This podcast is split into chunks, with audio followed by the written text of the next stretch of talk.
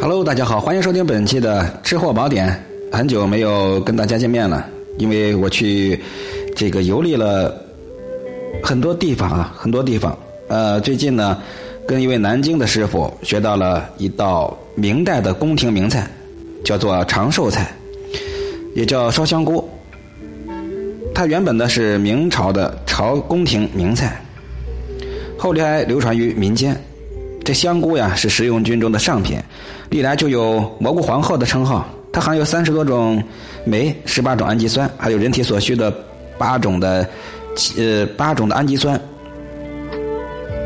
嗯，跟刚才说的十八种氨基酸呃是完全不同的啊，是人体所需的。香菇中含有呃呃多种多样的呃蛋白质，还有其他的营养成分吧。作为菜中美味。早在战国时候呀，就有“味之美者，月落之君”这样的记载，这是在《吕氏春秋》上记载的。到了明朝呀，香菇便成为宫廷中著名的长寿菜。相传明代建都金陵，就是南京啊，正遇天下大旱，灾情严重。明太祖明太祖朱元璋啊，起身求雨，带头吃了几个月的素食，胃口不太好。这时候，军师刘伯温正好从浙江龙呃龙泉县回到了南京，特地将从他家乡带来的著名的特产香菇浸泡之后加以调味，制成了一道烧香菇的美味菜肴，给朱元璋品尝。朱元璋还没等下筷子，就闻到一阵阵的香味儿，吃后感到此菜香味浓郁，是软熟适口，滋味异常鲜美，连连称赞它是一道少见的好菜。随即，他又问刘伯温：“此菜滋味为何这样鲜美？此物生在何处？”刘伯温便向其讲述了龙泉香锅的特点，以及古时浙江庆元流传的香菇女逃难食香菇欲救的故事。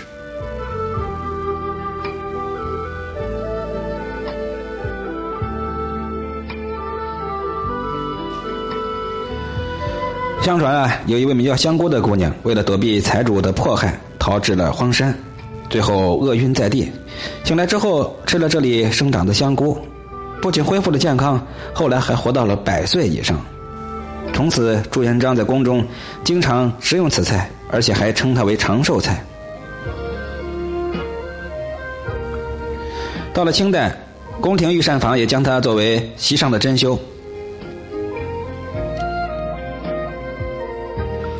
乾隆年间的满汉全席中啊，就有香檀鸭、炒冬菇等菜肴，但制作方法与配料有所有所不同了，是将它与冬笋或者是鸡鸭等荤素食物一起搭配的。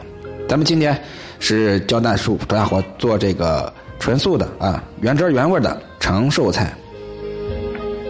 其实制法、原料还有特点都非常的简单，但是越简单的可能滋味越是清香。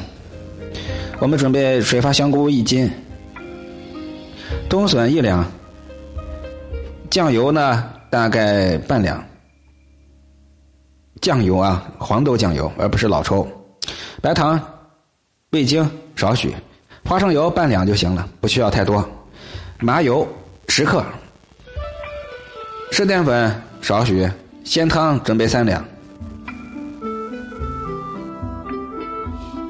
具体的分量，大伙根据我们在家里面的口味啊，做饭做菜最忌讳的就是死搬硬烫啊，一定要灵活，一定要灵活，众口难调就是这个原因。香菇把它地去掉之后，清水反复的冲洗干净，冬笋切成四厘米长的薄片。这香菇是发好的，是浸泡发好过的，尽量用冷水来浸泡，用冷水来发，然后泡的时候多。久一点，其实味道会更好。当然，温水也好，千万不要用开水。第二步呢，炒锅上火，下油，烧到六七成热的时候，放入冬笋片煸炒，然后呢，下香菇，加酱油、白糖、味精，还有鲜汤，用旺火烧开。注意这个顺序，加酱油、白糖、味精、鲜汤，这个顺序非常的重要。其实就这一点小小的窍门。如果你先放的。其他的，而是后放酱油，那个味道是不一样的。大伙一定要记好。旺火烧开之后，移到小火上焖煮十五分钟左右。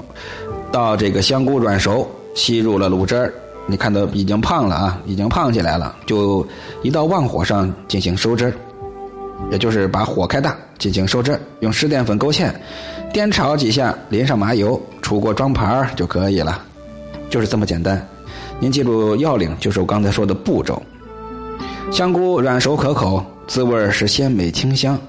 咱们注意在选香菇的时候，选肉厚的为佳，一定要充分的浸软，一定要发透。在烹制的时候呀，用小火焖煮，使其吸足了卤汁儿，这样吃起来的时候才会鲜香可口。家里有老人的朋友们啊，一定要为老人来经常制作各种的菌类。除了香菇，还有很多的菌类，对老年人有很大的好处。好，呃，我们本期就聊到这儿。我们的走遍中国、吃遍中国活动将于二零二零年春节之后全面开启。不管你是任何地方，没有任何的限制。